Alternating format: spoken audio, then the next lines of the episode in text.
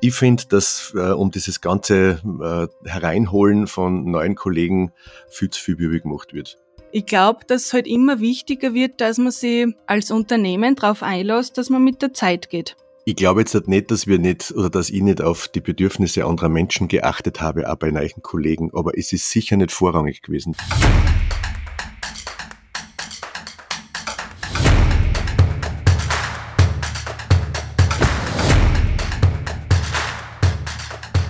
Hallo und herzlich willkommen zu einer neuen Folge von Sozialfuzzi, dem Podcast aus der sozialpädagogischen Praxis. Heute sind wir mal wieder zu dritt und zwar haben wir uns wieder die Kerstin als Verstärkung geholt. Hallo Kerstin. Hi. Hallo Alex, schön, dass du auch wieder da bist. Hallo Stefan, ich freue mich schon auf unsere Dreierrunde heute. Kerstin, nachdem du jetzt länger nicht mehr zu Gast warst im Podcast, vielleicht magst du dich ganz kurz nochmal vorstellen, bitte. Ja, grüß euch, ich bin die Kerstin. Ich bin seit 2020 im Bereich der Kinder- und Jugendhilfe tätig, war da in stationären und mobilen Bereichen, ähm, aktuell in einer Kriseneinrichtung und darf hin und wieder Teil des Sozialfuzzi-Podcasts sein und da meine Erfahrungen teilen. Schön, dass du wieder da bist. Alex, magst du dich mal selbst unseren Zuhörerinnen vorstellen? Ja, ich bin der Alex Unterberger, also eigentlich war ich Alexander, bitte das aber gleich wieder zu vergessen. Bin Sozialpädagoge der ersten Stunde, quasi, also als ich diese Ausbildung machte, gab es noch gar keine Sozialpädagogen. Da hießen wir noch Erzieher, mache das jetzt schon über 30 Jahre, ähm, bin jetzt inzwischen als Supervisor, Berater und für spezielle Sonderfälle tätig. Mein Name ist Stefan Dworschak. Ähm, ich bin seit, seit 2006 immer wieder in Berührung mit dem Sozialbereich, seit 2009 dann auch fix in der mobilen Kinder- und Jugendhilfe tätig, darf derzeit eine Arbeitsgemeinschaft in der mobilen Kinder- und Jugendhilfe in der Steiermark leiten. Ja, äh, und viel mehr gibt's, glaube ich, jetzt nicht zu sagen, außer unser Thema. Kerstin, du hast uns ein Thema mitgebracht. Wie lautet dieses? Unser Thema heute sind Onboarding-Prozesse, Einschulungsabläufe für neue Mitarbeiter. Na dann, viel Spaß.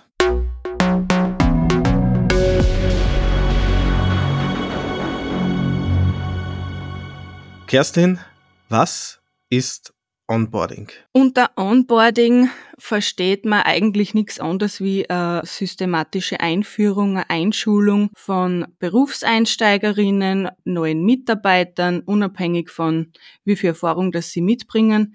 Es ist eigentlich ein Einarbeitungsprozess. Auf das könnte man es aber brechen. Ich finde, es ist extrem wichtig, egal ob es den mobilen Bereich betrifft oder den stationären. Für Berufseinsteiger, die frisch von der Uni, FH, Kolleg, wo er immer herkommen, finde ich es unerlässlich eigentlich, dass man einer den sozialpädagogischen Alltag näher bringt, dass man fachliche Abläufe, Strukturen, ähm, auch so die, die Unternehmenskultur vielleicht ein bisschen mitgibt. Ja, und Ziel der Sache ist eigentlich, dass der Mitarbeiter selbstständig alleine an Alltag, Problemlösungsstrategien, einfach Verantwortung übernehmen kann, dass der Tag, die Begleitung, die Betreuungszeit läuft. Ah, für unsere Zuhörerinnen vielleicht noch, ich nehme mich heute ein wenig aus der Diskussion raus, darf heute sozusagen die Rolle des Hosts übernehmen und werde den Alex und die Kerstin hauptsächlich diskutieren lassen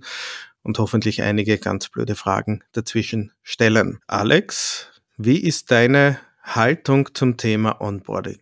Ja, ich glaube, meine ist ein bisschen konträr zu der äh, Kerstin ihrer Haltung, wobei ich wirklich schon ganz gespannt und voller Interesse darauf lausche, was die Kerstin uns da ähm, auch dazu erzählt, weil ich mir gar nicht sicher bin, ob meine Ideen oder meine Vorstellungen dazu wirklich schlau sind. Ich finde, dass äh, um dieses ganze äh, Hereinholen von neuen Kollegen viel zu viel Bübel gemacht wird. Ähm, wir vermitteln damit oft, als wäre das ein unglaublich komplizierter Vorgang, was wir da tun, als müsste man quasi die Bedienung eines Kernkraftwerks lernen, um die Betreuung von Kindern, vor allem auch in Stationäreinrichtungen, übernehmen zu können. Und im Grunde ist es so, dass jemand durch seine Ausbildung oder durch seine Vorerfahrung eigentlich grundsätzlich wissen muss, wie das funktioniert. Ähm, also ich bin dafür, dass wir mal einschupfen und mach einmal und den Rest, den wirst unterm Turn eh schon lernen. Es ist eh immer wer da, der wird dir dann eh sagen, das Kleine, wie das mit diesem Bericht funktioniert oder wie das da mit unserer Tagesdoku funktioniert.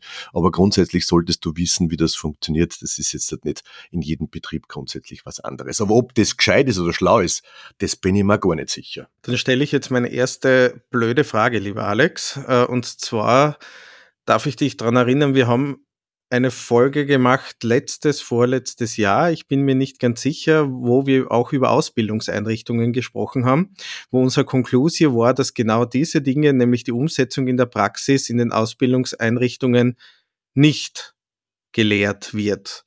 Jetzt meine Frage an dich. Ähm, Macht für dich einen Unterschied, ob ich einen Berufsanfänger habe beim Onboarding oder ob ich jemanden habe, der schon in diesem Bereich gearbeitet hat? Es macht ganz sicher einen Unterschied du hast recht. Ähm, ich denke nur, ja, die, die, der Einwurf ist eh super.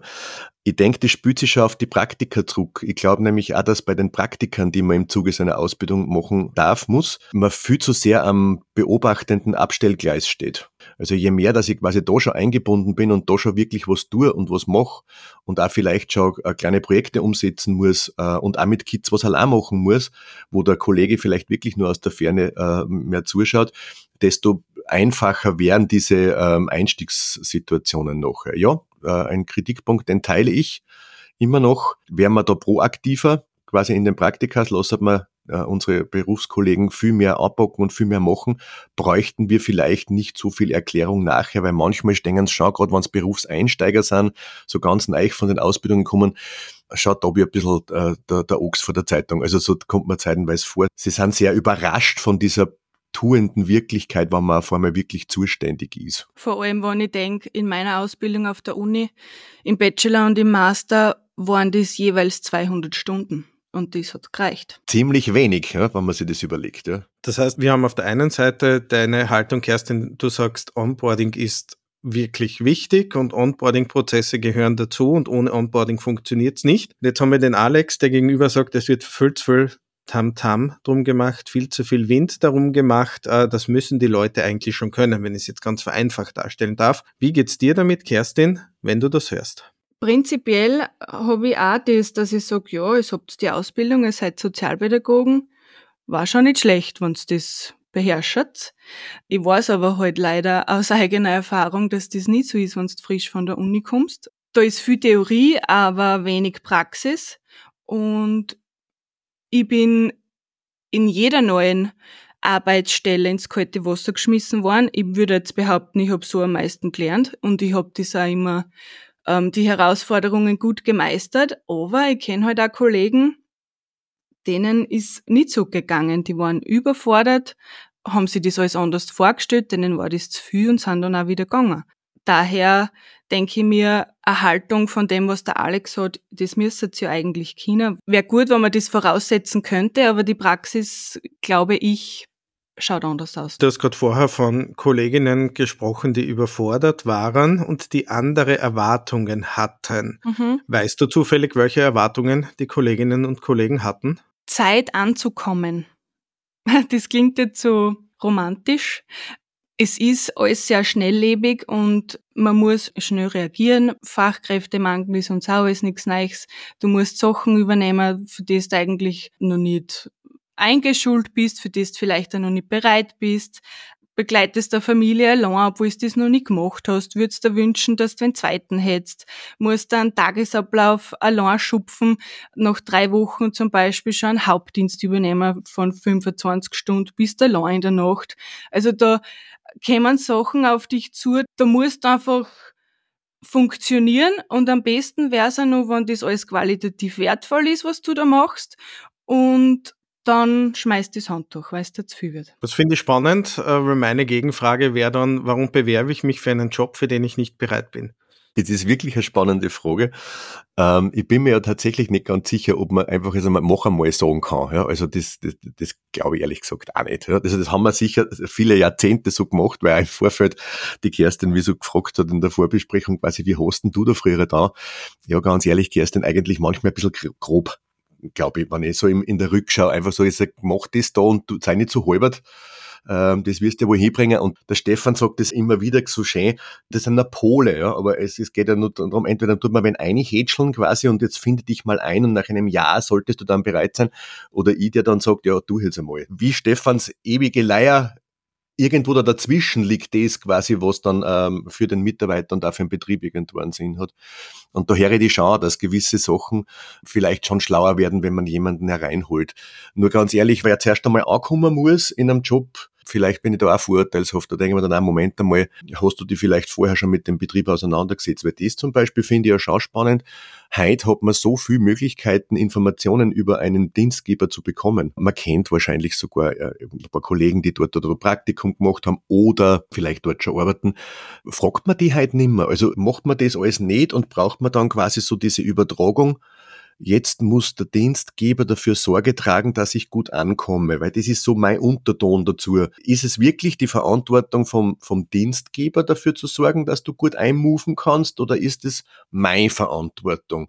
Oder kann man das vielleicht zwischen deiner und des Betriebs gar nicht auseinanderhalten? Was, was, was, was, was willst du da sagen, Kerstin? Ich glaube, du bewirbst dich bei der Stelle oder bei dem Unternehmen, wo, wo du dich angesprochen fühlst und wie du sagst, wo du dich schon mal mit Kollegen austauscht hast, wo du einfach Background-Infos hast, wie es wirklich abläuft. Und das ist aber ein wichtiger Punkt, weil Onboarding-Prozesse beginnen ja eigentlich schon bei einer Stellenausschreibung. Wenn du deine Stelle, frei wird, bewirbst und wenn du die cool auf Social Media modern präsentierst, was alles möglich ist, oder halt so ein A4-Zettel in einer Jobbörse ist, weiß ich nicht, altfadrisch, sage ich jetzt einmal, ähm, ist halt auch nicht wirklich ansprechend und das sagt auch schon viel, viel aus. Und ich glaube, dass es halt immer wichtiger wird, dass man sich als Unternehmen darauf einlässt, dass man mit der Zeit geht. Da bin ich sicher bei dir, ja.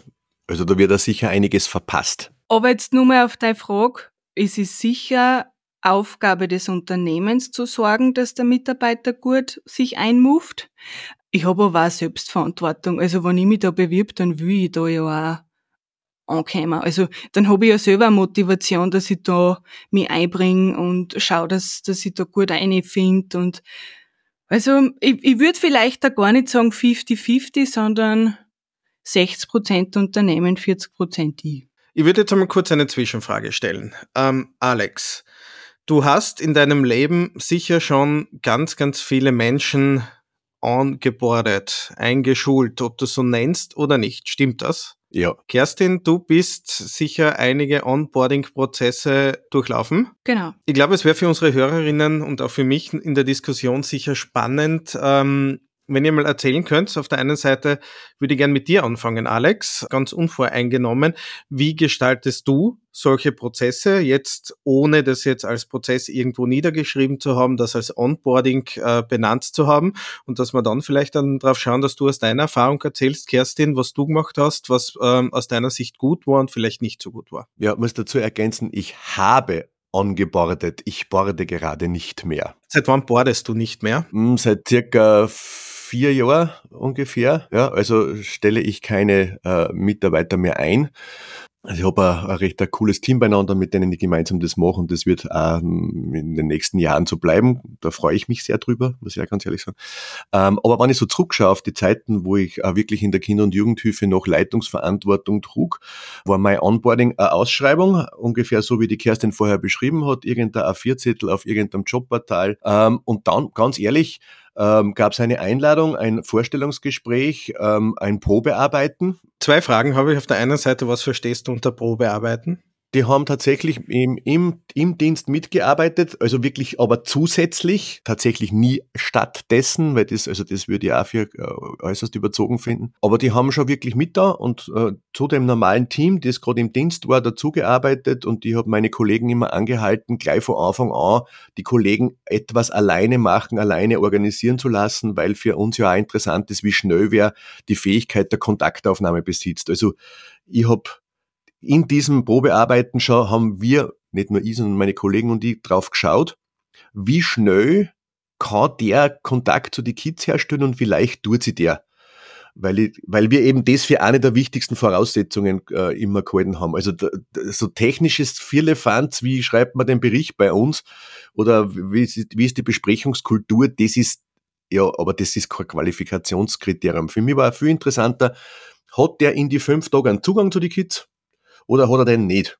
Und wenn er den nicht zusammengebracht hat, dann habe ich ihm wahrscheinlich oder haben wir ihm eher angesagt. Das heißt, Sie haben fünf Tage Probe gearbeitet, mindestens, soweit ich das verstanden ja, habe? Ja, genau, mindestens eher, ja. Äh, jetzt stelle ich natürlich eine ganz äh, kontroverse Frage. Bezahlt oder nicht bezahlt? Unbezahlt. Ich weiß Unbezahlt. gar nicht, ob man das heute noch da kennt. Keine Ahnung, ob das so funktioniert. Okay, aber ich verstehe, was du sagst. Und die zweite Frage, die ich äh, habe, du hast dir dann die Rückmeldungen aus dem Team geholt, sozusagen, für deine Entscheidungsfindung. Ja. Oder hat das Team gemeinsam entschieden?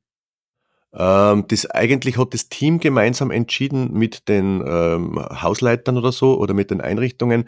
Ich habe mir immer nur ein Vetorecht vorbehalten, wann mir irgendwas ganz schräg vorkommen ist, das ich aber glaube ganz selten nur äh, ausgeübt habe, sondern das Team muss ja dann mit dem Kollegen, der Kollegin arbeiten und nicht ich. Ja. Äh, aber also wenn mir beim Vorstellungsgespräch irgendwas komisch aufgefallen war, hätte ich da wahrscheinlich eh schon was gesagt. Aber die Entscheidung lag schon bei den Teams, nicht bei mir. Kerstin, wie klingt das für dich? Fünf Tage gratis Probearbeiten mindestens und dann entscheidet das Team, ob du gut genug bist, um mit ihnen zu arbeiten. Ja, super, nur es tut keiner mehr. Vor allem auch noch ohne Geld. Na, mit dem Gedanken tue ich mir ganz schwer, muss ich ehrlich sagen. Wie schauen denn dann so Onboardingsprozesse? Äh, Onboardings, jetzt fange ich ja schon so komisch zum Reden. So Onboarding-Prozesse, wie, wie, wie schaut denn das heute aus? Wie, wie, wie funktioniert das?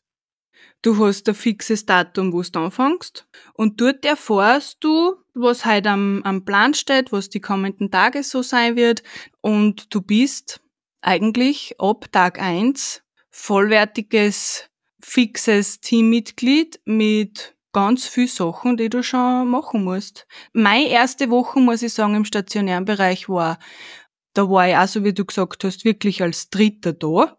Da war Hauptdienst, Beidienst da und ich, aber da war noch nicht alles bei mir. Und ab der zweiten Woche war ich da dabei. Ähm, und ab der dritten Woche habe ich allein Nachtdienst geschupft. Also da hast du die Zeit halt auch nicht. So schön, wie es das du jetzt beschrieben hast. Im mobilen Bereich, muss ich sagen, war das smoother.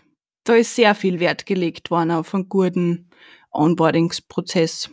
Wie hat der ausgeschaut? Da war ich zuerst bei Teambesprechungen dabei, habe so die Familien vom Erzählen her kennengelernt und dann hat eh mein Teamleiter und ich auch so ein bisschen herausgefunden, wo liegen meine Interessen, was taugt mir, wo möchte ich dabei sein. Und dann sind eh schon noch ein, zwei Monate. Stimmt nicht, bei mir war es im mobilen Bereich nur ein bisschen langwieriger, weil da halt einige Lockdowns waren. Also ich habe wirklich vier, fünf Monate keine direkte Familienarbeit gemacht ich bin dort sehr langsam warm geworden. Und dann habe ich meine Familien gekriegt. Also das war wirklich gut strukturiert, voll systematisch.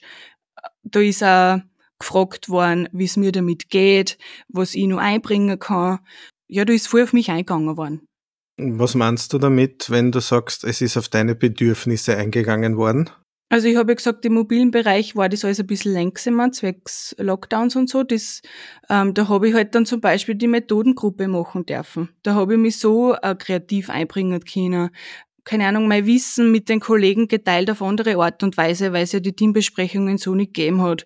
Oder ich habe ähm, viel Recherchearbeiten gemacht für die Kollegen, die wirklich in der direkten Arbeit waren und die irgendeinen Input braucht haben zu einem Thema.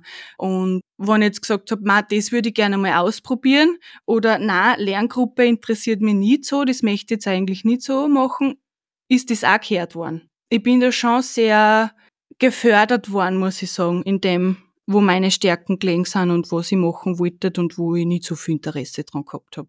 Ähm, bevor ich zu meiner nächsten Frage komme, Alex, wenn du das jetzt so hörst, was die Kerstin da sagt. Also auf der einen Seite war natürlich die Corona-Pandemie mit ganz vielen Lockdowns, was sicher zu sehr viel Zeit beigetragen äh, hat. Auf der anderen Seite spricht die Kerstin von ähm, auf jemanden eingehen, ähm, die Bedürfnisse wahrnehmen und ernst nehmen, äh, auch die Möglichkeit zu sagen, na, das mache ich jetzt nicht. Ja. Wie geht's dir als jemand, der äh, viele Leute eingestellt hat in der Vergangenheit, wenn du sowas hörst? Ja, ich bemerke beim Zuhören, dass sich augenscheinlich die Welt ändert.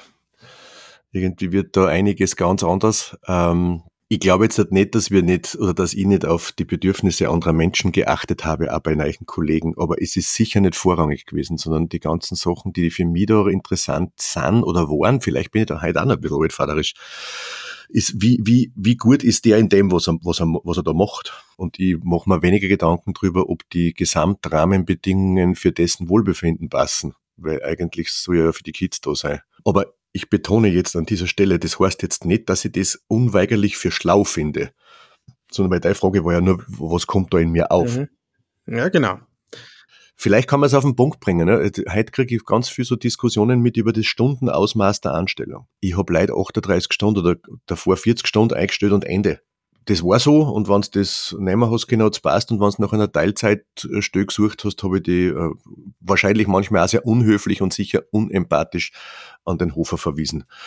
Vielleicht noch ein kurzer Einwurf für unsere Zuhörerinnen in Deutschland. Wenn der Alex sagt, er hat an den Hofer verwiesen, meint er die Firma Aldi. Heißt Hofer in Österreich. Von der wir keine äh, Werbetantiemen beziehen übrigens. Meine Frage an euch zwei wäre vorher aber allerdings doch gewesen, bezieht ihr Onboarding-Prozesse hauptsächlich auf das Unternehmensinterne, sprich auf Abläufe in diesem Unternehmen, äh, wie sind die Fristen, wie schauen die Dokumente aus etc. oder wirklich auch auf die inhaltliche Arbeit im Sinne von, wie tue ich mit Familien etc. Macht sie da Unterscheidung? Mm, für mich ist beides gleich wichtig. Grundsätzlich würde ich da keinen Unterschied machen. Ja, für mich gibt es einen Unterschied. Also wenn ich drüber nachdenke, dann sehe ich das vor allem in diesen Organisationsstrukturen oder in diesen ähm, äh, Abläufen, eben wie du gesagt hast, wann muss der Stundenziel irgendwo sein. Da sehe ich das mehr sage das aber gerade selbstkritisch. Bei manchen Betriebe kriege ich das mit, die haben so mindestens zwei Mitarbeitertage für die neuen Mitarbeiter, wo die Haltung des Betriebs, der pädagogische Zugang, das theoretische Fundament, äh, warum dann wir was, was ist unser Leitbild, warum gehen wir in welcher Weise wie vor, das finde ich schon sehr super da denke ich jetzt schon, auch gerade jetzt in dem Moment, denke ich mal, hätte ich mir viel Diskussionen im Nachhinein auch mit Kollegen der Sport, wenn ich das vielleicht klarer gemacht hätte. Also, dass da klarer war, nach was für einer Idee arbeiten wir da. Weil das kannst du dann auch entscheiden. Möchtest du mit dieser Idee mitgehen? Oder nicht. Also berühmtes Thema Strafen und Konsequenzen.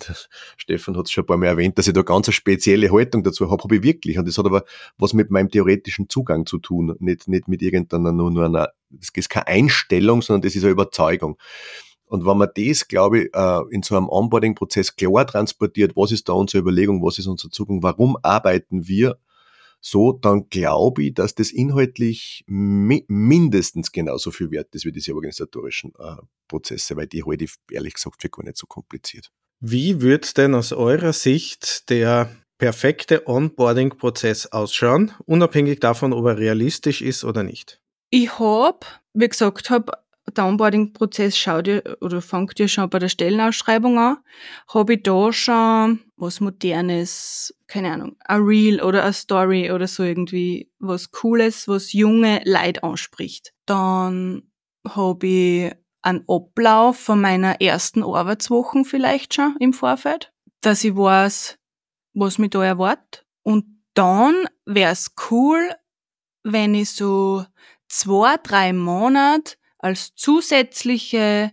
Fachkraft dabei bin. Also es gibt die fixen Dienste und ich bin als zusätzliche Fachkraft dabei, ähm, dass er wirklich Zeit bleibt, Dinge zu hinterfragen. Etablierte Abläufe, Strukturen. Da haben wir oft die Zeit nicht, dass man sich damit auseinandersetzt, ist das jetzt eigentlich effektiv, ist das so gescheit, kann man das schneller machen oder anders ja, so zwei, drei Monate einfach nur mitlaufen, war schön.